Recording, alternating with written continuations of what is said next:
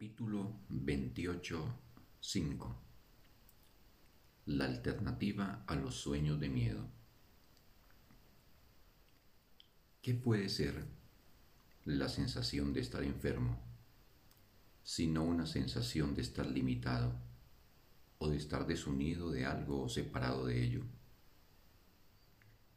O de una brecha que percibes entre tu hermano y tú y lo que ahora consideras la salud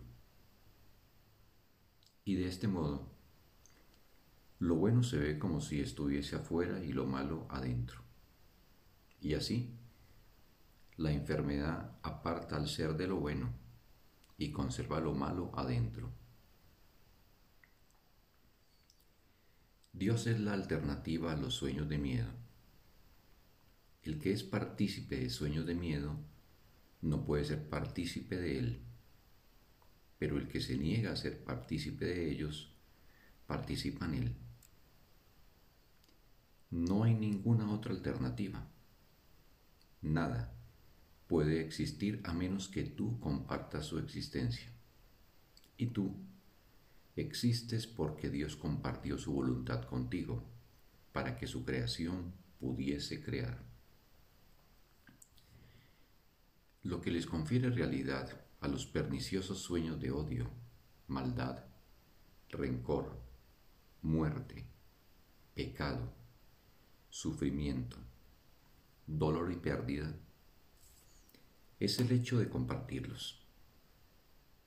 Si no se comparten, se perciben como algo sin sentido. Pues, al no prestarles apoyo, dejan de ser una fuente de miedo y el amor no puede ser, y el amor no puede sino llenar el espacio que el miedo ha dejado vacante, porque esas son las únicas alternativas que existen. Donde uno aparece, el otro desaparece. Y el que compartas será el único que tendrás. Y tendrás el que aceptes, pues es el único que deseas tener. Si perdonas al soñador y percibes que él no es el sueño que él mismo tejió, no estás compartiendo con él su nefasto sueño.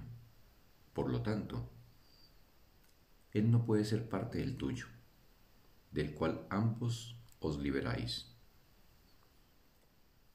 El perdón separa al soñador del sueño nefasto y así lo libera.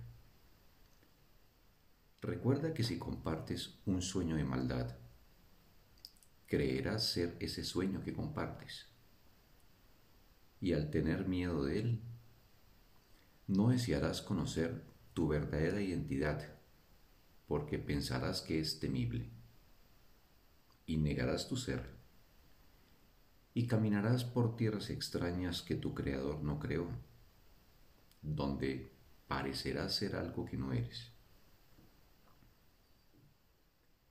Lucharás contra tu propio ser, el cual parecerá ser tu enemigo, y atacarás a tu hermano como parte de lo que odias. En esto no hay términos medios, o bien eres tu ser, o bien una ilusión. ¿Qué puede haber entre la ilusión y la verdad? Creer que hay un lugar intermedio donde puede ser algo que no eres, no puede ser la verdad sino un sueño. Has concebido la diminuta brecha entre las ilusiones y la verdad para que sea el lugar donde reside tu seguridad y donde lo que has hecho mantiene celosamente oculto a tu ser. Aquí es donde se ha establecido un mundo enfermizo, que es el que los ojos del cuerpo perciben. Aquí están los sonidos que oye, las voces para las que sus oídos fueron concebidos. Sin embargo, los panoramas y los sonidos que el cuerpo percibe no significan nada. El cuerpo no puede ver ni oír. No sabe lo que es ver ni para qué sirve escuchar. es tan incapaz de percibir como de juzgar, de entender como de saber. Sus ojos son ciegos, sus oídos sordos. No puede pensar y por lo tanto no puede tener efectos.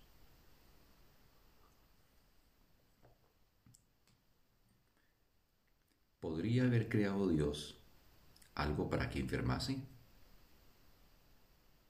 ¿Y cómo podría existir algo que Él no hubiese creado? No permitas que tus ojos se posen en un sueño, ni que tus oídos den testimonio de una ilusión.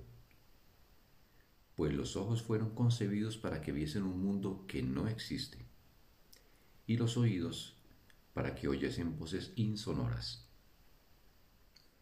Mas hay otros panoramas y sonidos que sí se pueden ver, oír y comprender pues los ojos y los oídos son sentidos sin sentido.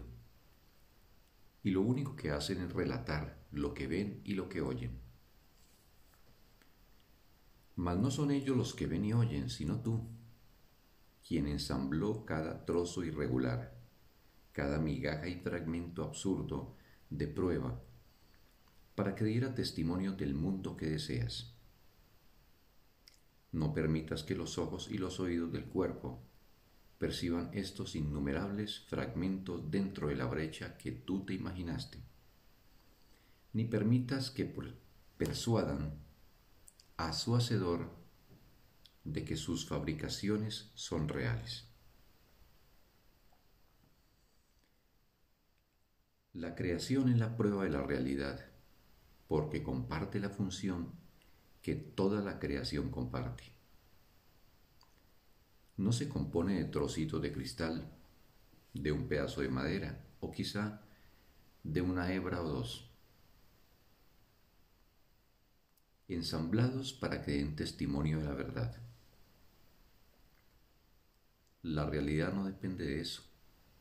No hay brecha que separe a la verdad de los sueños o de las ilusiones.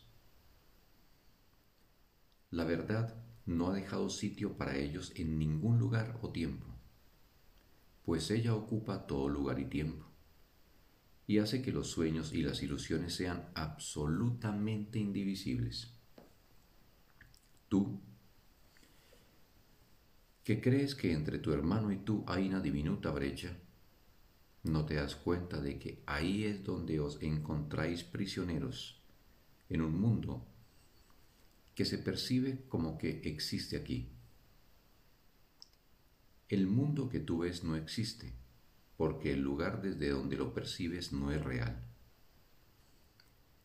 La brecha se halla celosamente oculta entre las tinieblas, e imágenes nebulosas surgen para cubrirla con formas vagas e indefinidas, y con siluetas cambiantes, por siempre insubstanciales e inciertas. Sin embargo, en la brecha no hay nada. No hay secretos impresionantes ni tumbas tenebrosas desde los que el terror surge de los huesos de la muerte. Observa la diminuta brecha y contemplarás la inocencia y la ausencia de pecado que verás dentro de ti cuando ya no tengas miedo de reconocer el amor. Fin del texto.